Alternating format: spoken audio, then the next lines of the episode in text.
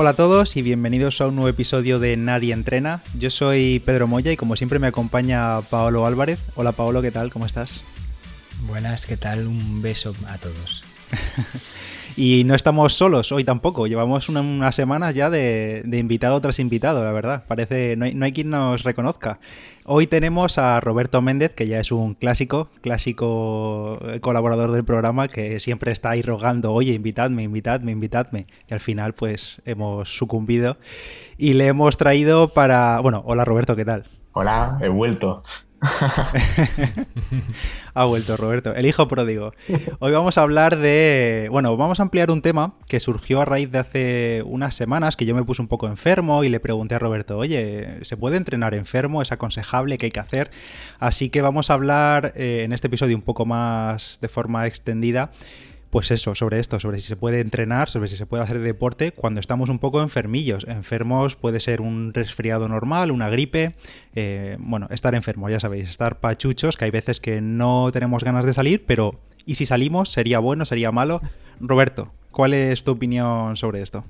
Bueno, como hablamos ya en, en Diario Runner, ¿no? Aquí haciendo un poquito de publicidad, eh, depende, ¿no? Depende de lo, enfermo que estés, porque claro, si me dices que te has roto una pierna, eso cuenta como una enfermedad grave y no saldría a entrenar. Pero si tienes un resfriado común y corriente leve, no hay ningún problema. Da igual que salgas a correr o que hagas como yo ejercicios de peso, el ejercicio que sea.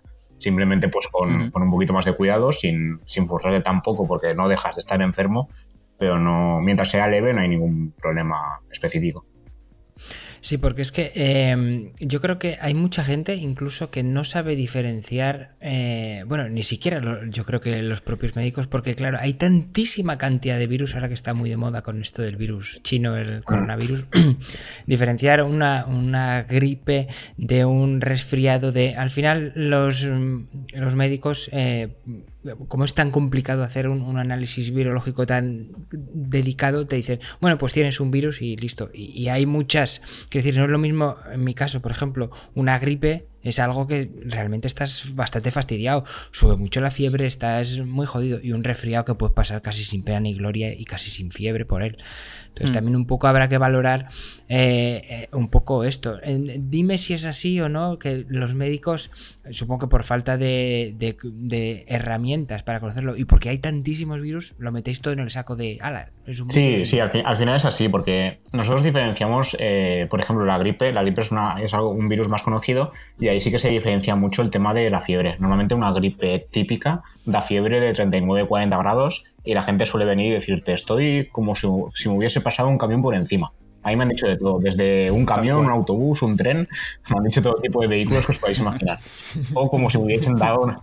Sí, sí, hubo un día que me dijo uno lo, de, lo del tren la enfermedad del atropello. yo, yo escojo nada, pero porque era, era curioso, ¿no? Porque la verdad es que se nota. Cuando un paciente entra por la consulta y está jodido y tiene gripes, se le nota mucho. El, el, que, va, el que va a intentarte colar la receta del ibuprofeno o el paracetamol... Eso se nota enseguida, porque uno cuando tiene gripe está, está mal, está hecho mierda hablando, hablando mal. Normalmente te, te escribe un dolor de todo y se nota que, que está mal. Un resfriado no. Un resfriado lo que tienes es un poco de congestión, estornudos, un poco de picor de garganta. Sí que se te ve la voz nasal, que digo yo, ¿no? Se te oye así hablar ronco, pero ya está. Una gripe no. Una gripe llegas a la consulta que a lo mejor te tiene hasta que traer, que puede que dure 4 o 5 días, sigue siendo un virus, sigue siendo la gripe y se pasa sin nada y ya está.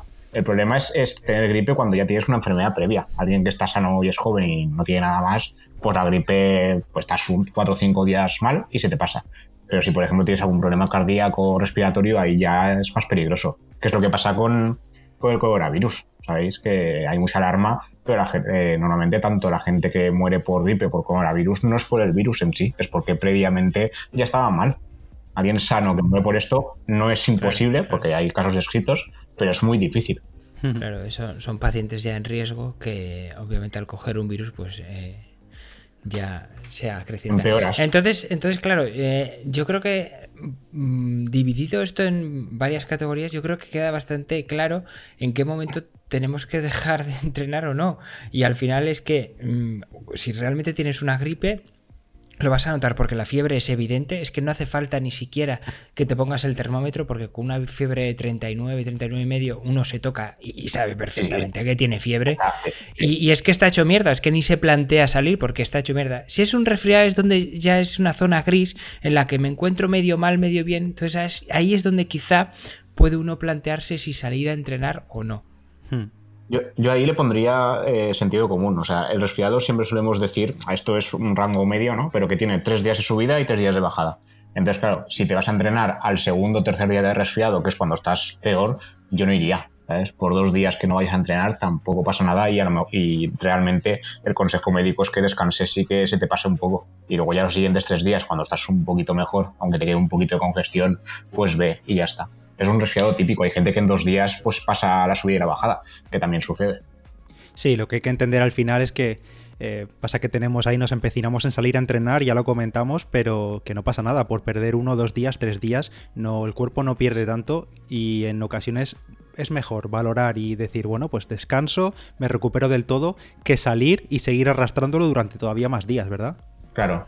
Sí, sí. Al final es, tener un sentido común, no, no hace falta tampoco mucho más yo estuve haciendo, que ya lo comenté en el podcast, eh, una encuesta en redes sociales y tal, a ver qué hacía la gente, a ver si eran como yo, porque yo prácticamente salía, menos el día que tuve así fiebre y estaba fatal, que no era incapaz de salir, yo salí y pregunté a la gente y más o menos la línea era la misma, que sin que con fiebre no salían de ningún modo, pero que con resfriado común, mocos y demás, eh, a la calle a soltarlo todo. No sé si Pablo en la bici hace lo mismo. Sí, vamos, yo lo que he dicho, yo sé perfectamente de estar una gripe y una gripe, pues eso, tienes que estar los... Es que tu cuerpo lo nota, los días que necesite descansando y si es un resfriado, pues mira, he pasado, he pasado por uno también estas semanas de atrás y es verdad que pues, los mocos duran mucho, eso ya depende de un poco del de tipo de virus que hayas pillado, pues te duran varias semanas, incluso puede agarrarse un poco al pecho, pero bueno, eso al final merma física yo no encuentro, aún así paré un par de días porque es verdad que lleva una carga de entrenamiento importante, entonces bueno, me venía bien ese descanso de de un par de días y, ya está. Si no, pues hubiese salido mucho más relajado y, ya está. Porque al final lo que estás haciendo es mm, tu cuerpo ya está haciendo un esfuerzo extra para combatir ese virus. Si tú además le das otro eh, estresor eh, para que se recupere de un esfuerzo físico, pues le estás forzando todavía más y, al final vas a dilatar mucho más esa recuperación eh, y ese proceso. Así que bueno, no tiene mucho, mucho sentido. Pero es que casi es... Si, si estás obsesionado pensando que por dos días vas a perder lo entrenado, es el mejor indicador de que tienes que descansar porque estás demasiado obsesionado. La verdad que sí. Luego un, caso diferente que, claro, aquí nos centramos mucho en, en, gripe y resfriado. Luego están las bronquitis, que son muy típicas ahora. Yo me acuerdo de un paciente, es que yo me hacía cruces y no sé ni cómo lo hizo. Pero dice, es que yo normalmente salgo a correr y hoy, claro, hoy solo he podido hacer 10 kilómetros. Claro, yo que no corro, para mí 10 kilómetros me parecía mucho. Y notaba que me fatigaba. Voy a escultarle y se veía unos pitos ahí que digo, pero ¿cómo has salido a correr con una bronquitis como la que tienes? Y el, señor me decía, claro, y es que me notaba un poquito cansado. Y yo, normal, con lo que tienes aquí, tienes aquí grillos y de todo. Claro, y, luego eso tarda, tarda meses en recuperarse al 100%, ¿no? De una bronquitis, ¿eh? al final eh, corrígeme si me equivoco, eh, pero creo que una enfermedad respiratoria de, ese tipo, ya bronquitis, hasta que los alveolos se recuperan al 100%, pueden Sí, yo normalmente la gente, de media en tratamiento, eh, un paciente normal típico que no haya tenido una bronquitis nunca o que haya tenido pocas, al menos dos semanas con, con, inhaladores está, de media. A veces con una semana tienen suficiente. Pero si a eso le sumas el tiempo posterior sin tratamiento de recuperación, perfectamente están un mes que no están como deberían estar. Y luego ya si tienen alguna enfermedad previa, que son de estos que hacen bronquitis de repetición, ya pues imagínate. Oye Roberto, y, centrándonos un poco, esto que nos repiten desde pequeños las madres de abrígate que te vas a resfriar, o te ven salir a correr en camiseta en pantalón corto con 5 o 10 grados y dice te vas a poner malísimo, o andar descalzo. ¿El frío enferma realmente? El frío como tal no, o sea, el frío no es el causante de que nos enfermemos. El problema es que los virus en invierno son, son más típicos, están más, más en el ambiente y el frío lo que hace es, eh, sí que hay estudios que dicen que como que disminuye un poquito el, sistema inmune del ser humano. Entonces, aparte de eso, si le sumas el hecho de que tendemos a estar más en interior, en ambientes más secos y más en, o sea, más con gente, pero en zonas internas, eso a los virus les viene muy bien porque se hacen el contagio es mucho más rápido entre personas y lo que, hace, lo que hacemos es sin querer facilitarles el trabajo. Pero lo que es el frío como tal, enfermar no enferma. Pero sí que colabora. O sea, tampoco estoy diciendo que el frío no haga nada que de hecho eh, un compañero neumólogo de aquí del hospital un día colgó en Facebook un estudio que, decía eso, porque le decían, no, no, que el frío no, no, hace nada. Mentira, el frío colabora en, que uno sí que coja resfriados y gripes y demás, pero no es el causante principal ni el origen. claro. Pues bueno, algo que algunos sabíamos, otros sospechábamos y, al final es una las madres o las abuelas es una media verdad eh, claro es una tiene su parte de razón pero por otras razones algo así sería. Y, bueno otra gran pregunta que, se hace la gente es pero hay una, una medicina para los virus para un, para un virus normal y corriente, o sea, por ejemplo, para el virus del resfriado, no hay ninguna medicina. La medicina es alimentarse bien, y eh, descansar lo que el cuerpo te pida sin forzar, en este caso para la gente que es deportista, y esperar, tener paciencia y ya está. Sí que hay, en el caso de la gripe, sí que existen antivirales específicos, pero son eso, son específicos para la gente que le hace falta, para la gente que ya de base tienen enfermedades importantes crónicas y que cuando tienen una gripe sí que hace falta tratarlas, porque si no, sí que el desenlace puede ser fatal pero medicinas como tal no hay. Los antibióticos, que esto todos los años lo repetimos en todas partes, no sirven para, los virus, sirven para bacterias y para infecciones bacterianas muy específicas. Y a nivel de, nutrición, ¿habría algo que podríamos mejorar o, aumentar la toma en los días estos de estar enfermo? Bueno, por, supuesto, por ejemplo, más hidratación y cosas así, pero a, nivel de comidas. A nivel de comida especial, que sea como tratamiento en sí, no. Lo ideal sería ya, de base tener una alimentación rica en frutas y verduras porque eh, son ricas en antioxidantes y en, y en, moléculas antiinflamatorias, pero para tratarlo como tal, no. Por ejemplo, el tema, lo típico, típico que te pregunta la gente es lo de la vitamina C, que de hecho sí que he visto en redes sociales que hay compañeros que lo siguen recetando incluso desde el hospital, que dices, esto no tiene sentido, pero eso es un mito. La vitamina C no cura nada sí que hay estudios que, indican que sí que puede reducir lo que son la intensidad de los síntomas y el tiempo de duración, pero no curar el resfriado. El resfriado se cura sin más. Uno, el cuerpo va aguantando y ya está, pero no sirve exactamente, no es un tratamiento curativo.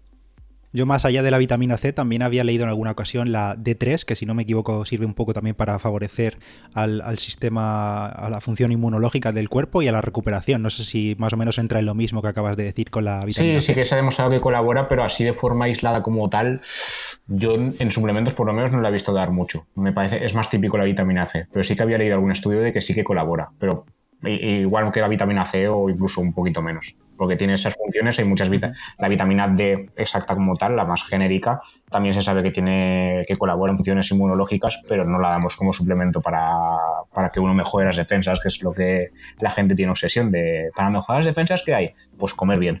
O sea, no hace falta tomar suplementos ni tomar ninguna pastilla para, mejorar ninguna defensa. Sí, efectivamente. Yo básicamente para evitar eh, caer enfermo, yo siempre, la mayoría de los deportistas tenemos un control de, la carga de entrenamiento. Unos más específicos, otros menos, pero todo el mundo tiene su, su, seguimiento.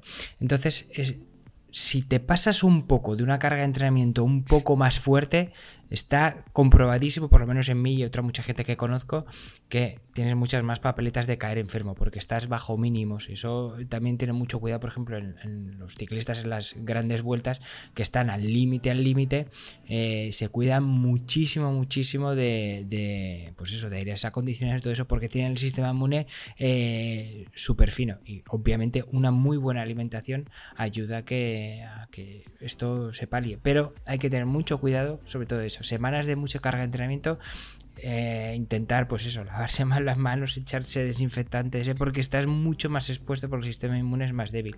Semanas que no entrenas casi, bueno, bueno como una. Como claro, pero esto es como, como todo, ¿no? El, entrenamiento en este caso, tanto a nivel aeróbico como anaeróbico, es, es un estresor físico en este caso. Pero es, igual que los estudios que relacionan el estrés con la enfermedad, que la gente que, que vive continuamente estresada, en este caso es un, estresor es psicológico, eh, tiende más a enfermar en general por cualquier tipo de enfermedad. Y eso es verdad, no significa en este caso ni que, el, exceso de entrenamiento cause enfermedad, ni que el estrés cause enfermedad, sino que colaboran en debilitar el sistema inmune y que al final pues uno sea más débil a, a, otros, otros estímulos y se enferme. Oye, y ahora que medimos tantas variables eh, del propio cuerpo, tanta, cuantificamos tantos datos de nuestra actividad diaria, en alguna ocasión hemos comentado que, por ejemplo, podemos medir o cuantificar la variabilidad de la frecuencia cardíaca prácticamente a diario, por ejemplo, con el Apple Watch, que lo hace automáticamente. Y hemos comentado también, Paolo y yo, en alguna ocasión, que es un buen indicador del, del estrés del propio cuerpo y, y la propia recuperación y se puede relacionar, supongo, muy bien también con principios de enfermedad, si, si sabemos más o menos en qué valores nos estamos moviendo. Eh, ¿Sabes algo de esto? ¿Has leído algo de esto sobre la variabilidad de la frecuencia cardíaca y los indicios de enfermedad? Algo había oído, pero estudios como tal sobre el tema no me he leído. Debería leerme ahora que lo dices porque me parece una cosa interesante y tiene sentido. Por ejemplo, lo más típico, la fiebre, sube mucha frecuencia. Muchas veces, bueno, sobre todo cuando estaba haciendo la, especialidad, que es, o bastante menos. Tampoco es que sepa un montón ahora, pero menos. Eh, te venía alguien con unas frecuencias de 130, 140, estando ahí sentado y sin más. Y esto porque es. Y era por la fiebre. De repente le ponías el termómetro que no habías notado que tuviese fiebre el paciente y tenían 39 de fiebre. Y claro, les bajabas la fiebre y la frecuencia bajaba bajaba mucho. Se quedaba en una frecuencia normal y corriente y ya está. Tendría cierto sentido que durante días, si tu frecuencia eh, rango suele ser 70-80 y llevas varios días en 90-95, no es taquicardia, pero puede que sí que haya algo. ya te digo, no me he leído estudios sobre el tema, ¿eh? pero tendría sentido. Eh, pero más que la, mm, la variabilidad de la frecuencia cardíaca, que también, pero es un poco más complicado de, de determinar y efectivamente el Apple Watch se la toma, pero no muchos otros mm, cacharros o dispositivos, simplemente con la frecuencia cardíaca media eh, durmiendo, porque al final al cabo del día pues podemos hacer muchas cosas y, puede variar mucho.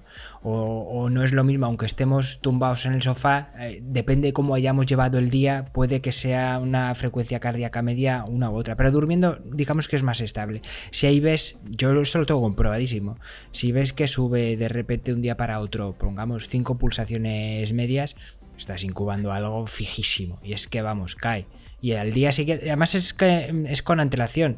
Tú a lo mejor ese día no notas nada y al siguiente ya zasca. Caes. O sea, no hace falta irse a la variabilidad, sino simplemente a la frecuencia cardíaca media durante la noche, eh, que ya digo, es un, valor mucho más estable que, durante el día. Y claro, a ver, la noche es el reposo. A ver, 5 me parece muy, muy específico, pero puede que, sí que tenga razón. ¿eh? Si son algo mantenido dos o tres días, sí que puede que tenga que tengan sentido. Hombre, eh, digo 5 porque en, mi caso son, al ser un deportista, son una frecuencia cardíaca ya mucho más estable y, muy, muy contenidas y muy bajas. Para una persona normal puede que el rango sea un poco mayor, claro. Sí, pero más o menos coincide. Yo estoy mirando ahora mismo mientras habláis la aplicación esta de Autosleep y me muevo entre 40 y 45 eh, por las noches y he mirado justo los días que estuve con la gripe y tenía 49 y 52, o sea que es justo coincide. Claro. Oye, y, ya vamos a, vamos a tocar un tema que, me encanta a mí, que son los falsos mitos, eh, que ya hemos eh, hablado de algunos, de, sobre el frío, si hay medicina para los virus, y es ya estando, estando enfermo. Eh, a ver, Roberto, si habéis escuchado esto el sudor o sudar expulsa los virus. Que esto mucha gente lo cree, al igual que adelgazar. El sudar... Esto de que el sudor expulsa los virus es la primera vez que lo oigo. Seguramente algunos, compañeros lo habrán escuchado, pero yo había escuchado pues lo típico, lo de sudar adelgaza y lo típico que la gente se, se abriga un montón para, para adelgazar más, pero que expulsa los virus como tal, en mi vida la había oído. Incluso ir a una sauna, ¿eh? La gente de la sauna para... para... Al final, como, como hay esa, esa mentalidad de eh, eliminar, eliminar toxinas eh, mediante el sudor, pues el virus mm. lo mismo creen que es una toxina que también se expulsa así. A ver, a lo mejor la variación de temperatura, seguro, seguro que algún estudio lo dice que, que mejorar la temperatura corporal mejora la enfermedad, pero que expulse los virus el sudor, eso ya, ya te digo que en mi vida lo había oído. Primera vez. Y el patrocinador de esta semana de Nadie Entrena es Diario Runner, efectivamente. Justo en el momento que estáis escuchando este episodio, acabamos de publicar también otro episodio con Roberto en Diario Runner, en el que hablamos sobre correr o hacer deporte en general en ayunas, cómo nos afecta, beneficios, consejos y mucho más. Ya sabéis, podéis escuchar y suscribiros a Diario Runner en vuestra aplicación de podcast favorita. Vale, seguimos con Roberto y Pablo. Adiós. Oye, y otra cosa que habíamos dicho antes que, habías oído de tus pacientes, y esto yo no lo había oído y me parece fascinante, y es que alguno te había comentado que beber alcohol mata a los virus. Eso sí que lo he escuchado y, muchas veces. Bueno, de pacientes como tal, no, porque ellos normalmente el tema del alcohol en la consulta intentan evitarlo, como si yo, bueno, yo trabajo en mi propio pueblo y yo veo a la gente, ¿sabes? O sea, que sé a qué bares van y todo, porque aquí nos conocemos todos aquí. Pero de amigos míos, de esto cuando yo salía más, cuando era joven, como suelen decir, eh, lo típico que te decía, cuando decías, no, hoy estoy resfriado, hoy con la calma, y, y decía, no, pero claro, el alcohol, como el alcohol se usa para curar, si bebes alcohol te curas más rápido el resfriado, ¿no? Y yo pensaba, esto no me acaba de cuadrar.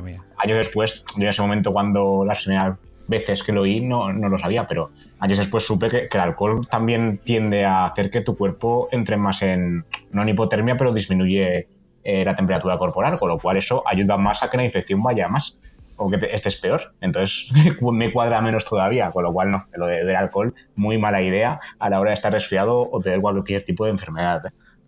¿Cómo, ¿Cómo, es esto? Que el alcohol favorece la, hipotermia. Entonces, eh, los rusos que se toman una botella de vodka para pasar el frío, como En el momento que te lo tomas sí que te sube la temperatura, porque el alcohol no, deja, de, o sea, la graduación eh, ayuda a, a subir la temperatura, pero es en ese momento puntual. Después lo que te hace es bajar la temperatura. Bueno, y, si realmente hemos detectado que estamos mal y que no debemos salir, ¿qué podemos hacer? Eh, ¿qué, se, te ocurre, Pedro y Roberto, que si tenemos esta ansiedad de querer entrenar y no perder mucho, supongo que podemos recomendar algo que podamos hacer que sea de menor intensidad o alguna otra habilidad que no suponga, tanto esfuerzo físico para mantenernos eh, con esa sensación de haber entrenado y no haber dado el día por perdido. A ver, yo las veces que, he estado, yo personalmente, esto ya es eh, estudio n igual a 1 que decimos, cuando he estado mal, mal, pues no he salido de casa, ese día no he hecho nada, me he tirado a la cama, mi cuerpo me ha dicho que hemos terminado y, sin más. Así que tampoco ejemplos de hacer algo más. En el caso de, los, runners y los que hacéis ciclismo, yo iría a caminar, ¿sabes? Si no es un día que hace mucho frío, porque claro, si después al frío vas a estar peor, de nuevo, insisto en que el frío no, te enferma, pero colabora. Ahí, pues, como mucho caminar por no estarte quieto todo el día, porque también el hecho de estar tirado en la cama todo el día también favorece que te sientas peor. Que a mí me pasó hace poco, bueno, hace un par de meses, me tocó subir una gastroenteritis que me duró 24 horas, que es lo más típico, y me sentía como la mierda, ¿eh? o sea, estaba fatal. Y ese día decidí que era el día de, de estar tumbado. Y me dolía todo, pero tanto de, del hecho de estar enfermo como del hecho de estar tumbado, porque yo soy muy activo, o sea, todo el día estoy haciendo cosas y moviéndome, y el hecho de estar tirado en la cama horas, ah, para mí supuso morir. Estaba fatal por estar tirado. Mm. Ahí en ese momento, claro, no me apetecía caminar, pero si pudiese, habría salido a caminar por lo menos. Oye, y ahora que lo mencionas, que se nos había pasado por completo, que es verdad que la gastroenteritis forma parte de esa triada de, virus tan típicos, es la gripe, el resfriado y, la gastroenteritis. Eh, ¿Qué hay que hacer con una gastroenteritis? ¿Dejar de comer 24 horas? ¿Qué comer? Eh, ¿Cuáles son, digamos, los tres puntos básicos para que la gente... Porque es muy típico también. Entonces, como todo el mundo la hemos pasado o la vamos a volver a pasar alguna otra vez, eh, ¿qué recomendación? Pues mira, después de pasar la mía, me lo estudié más a fondo para saber cómo decirse a los pacientes, para decirles, mira, yo hice esto y me fue bien. Yo lo que hice fue lo que suelo decirles a la gente eh, prepararme suero, suero de la farmacia, nunca jamás uséis bebidas isotónicas de ningún tipo, de la marca que sea, porque el problema de estas bebidas es que son, se saturan de azúcar, ahora menos, porque ya las, marcas están disminuyéndolo, pero típicamente están saturadas de azúcar. Cuando el intestino está, irritado, no absorbe bien los nutrientes, y si le das mucho azúcar, como que se colapsa. Esto, a grosso modo, eso no es así total, pero a grosso modo pasa es súper típico que una madre te dé Coca-Cola con azúcar cuando estás enfermo del estómago. Sí, What the fuck? no lo había oído, pero Aquarius todo el mundo, no, yo he bebido Aquarius. Yo, no, porque el problema del Aquarius es que si tienes diarrea, el Aquarius hace que tengas demasiado azúcar en el intestino, ya de por sí está irritado y no absorbe bien, el azúcar tampoco lo absorbe bien y lo que haces es diarrea de repetición, con lo cual eso fuera. El suero oral, lo que pasa es que está, los iones ya están un poquito más específicos, tiene eh, más potasio, menos sodio, azúcar tiene un poquito y se quedan absorbidos. Tiene un sabor que no recomiendo a nadie, pero... Es asqueroso. Yo recomiendo beber agua sin más, más que esa puta mierda. El problema del agua es lo que, lo que comentaba el otro día con, Pedro de la hiponatremia. No llegas a una hiponatremia por un día que estés solo bebiendo agua, pero no te sientes bien. Tu cuerpo nota que ahí falta algo. Y el suelo oral sí que lleva iones. Entonces lo ideal, ideal es mezclar agua con suero oral y ese día eso. Y cuando tu estómago te pida comer algo más, le haces caso y comes algo eh, eh, delicado, ¿sabes? No, no, te pongas a comerte un kebab como me hizo un paciente un día. Ahora os, contaré esto, sí, Muy rico. Pero es ir poco a poco y hacerle caso al cuerpo. O sea, eso de forzarte a comer tampoco es buena idea. Además, de hecho, después, cuando ya me recuperé, me leí estudios sobre el tema y al final los estudios dicen eso, que, que forzarte a comer no tiene ningún tipo de sentido porque luego estás peor. Lo que tienes que hacer es ir poquito a poquito, desde el suero, que sería el líquido, hasta el más sólido blandito y luego ya el sólido normal. pues mira, os, os, voy a dar un truqui para esos días de, bueno, que tienes que beber y no que tienes que beber solo agua, como ha dicho Roberto, que tienes que meterte algo con, con iones, o incluso para días de resaca, que es meterte una pastilla de sales, de las que usamos para hacer ejercicio. Yo lo he hecho más de una vez y oye, pastilla de sales y aguilla, la botella de agua al lado y listo. Vale. Que eso vino un día, un sábado, además. Me dijo, no, es que yo me sentía bien, como ya me sentía bien, pues esa noche tenía hambre y me cogí un kebab. Y luego me sentí peor y yo, pero ¿cómo se te ocurre? o sea, ¿en qué lógica cabe que cuando tengas un poco de hambre después de una gastroenteritis te comas un kebab que de por sí es irritante? No, no me cambia nada. No, pero yo creo, yo creo que es bastante normal porque la gente sabe que, o sea, el primer la, primera intención de la gente es dejo de comer porque me encuentro mal de, la tripa. Entonces, digamos que hacen un pequeño ayuno, se saltan una comida o dos, y entonces, claro, en cuanto se empiezan a encontrar mejor por, ese ayuno, porque ya el intestino se, se está recuperando, pues claro, tienen hambre y el primer impulso es comer la cosa más gocha que, que se les ocurra. Error, error, error fatal. No tiene que sentido. Entonces, bueno, tiene el sentido de que como han perdido dos comidas, pues quieren recuperarlas más rápido. Pero hay, que ponerle lógica y sentido común a la vida. Cosas irritantes, no, ni café. Bueno, pides mucho, Roberto. te iba a decir, no se puede pedir todo. Ya, pero bueno. Y Yo lo que suelo hacer es directamente 24 eh, horas sin comer y luego ya empiezo pues con la típica dieta blanda, arroz, un poco de jamón cocido, eh, bueno, lo típico, patata ah, hervida, pero ese eres tú. Eso habrá gente que se meta la pizza de casa tarradillas al pecho. Hay, hay, de todo. Yo lo que hice un día, como no sabía tampoco, porque siempre repetía las mismas historias, eh, busqué una dieta bien hecha, que porque, a ver, yo sé nutrición, pero porque me saqué el posado. Pero esto lo tendría que llevar realmente un, nutricionista que es quien sabe de nutrición. Y encontré la de, mi dieta cogea, que supongo que sonará.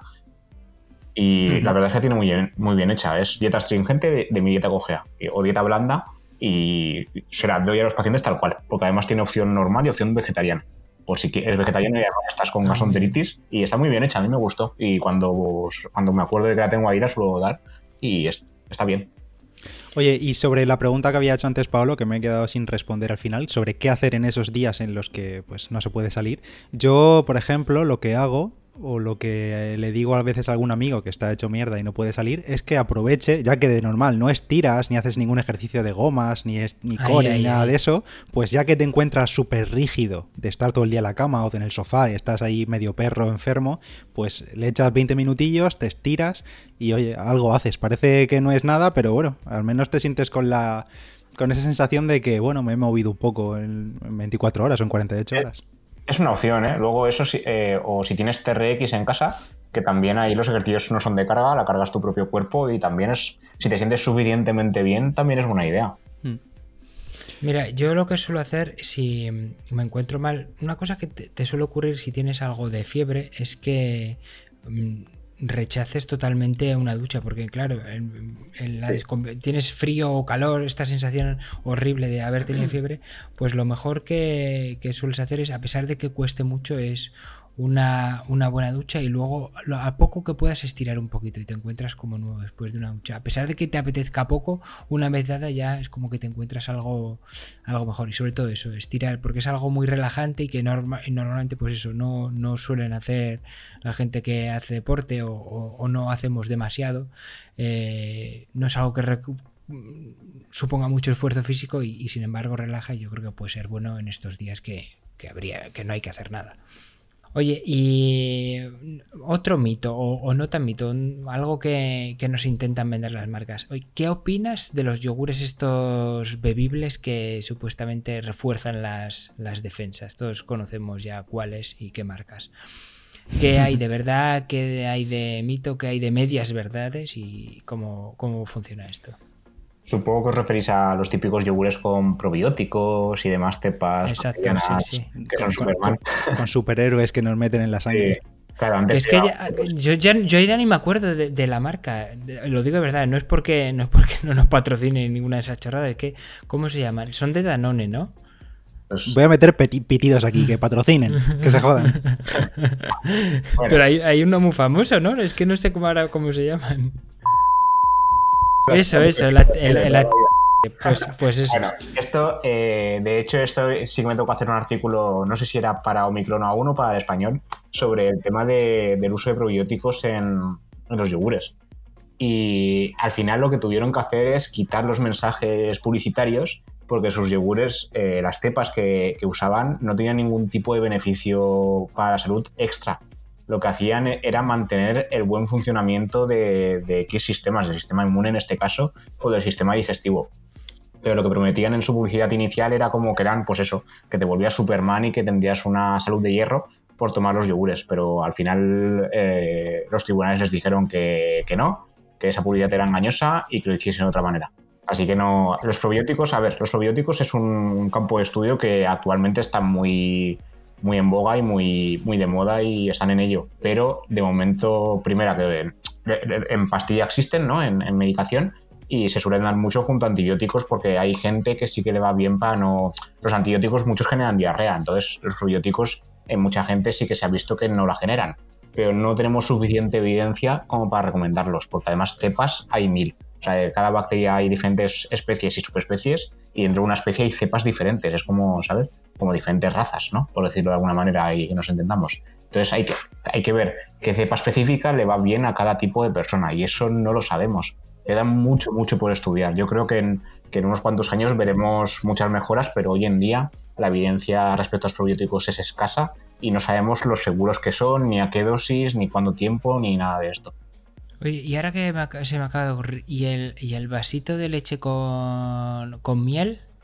¿Esto previene de algo, vale de algo o es.? La miel, lo que sí leí, hubo un par de estudios que leí que lo que decían era que para el tema de la tos y la, la, irritación de garganta, la faringitis, sí que iba bien por, por, la textura. O sea, por la textura de la miel, que eso te mejoraba la irritación. Pero a nivel curativo como tal, no han demostrado nada. O sea, la miel es en su mayor parte azúcar, no es azúcar blanco como tal, pero la gran mayoría, y tiene pequeñas cantidades y trazas de micronutrientes, muy poquitos, pero claro, no es lo mismo que tomarse azúcar y ya está. Pero decían los estudios, eh, llegaban a esa conclusión, que la tos y la faringitis sí que la mejoraba, pero en plan colaborativo, que no era curativo ni mucho menos.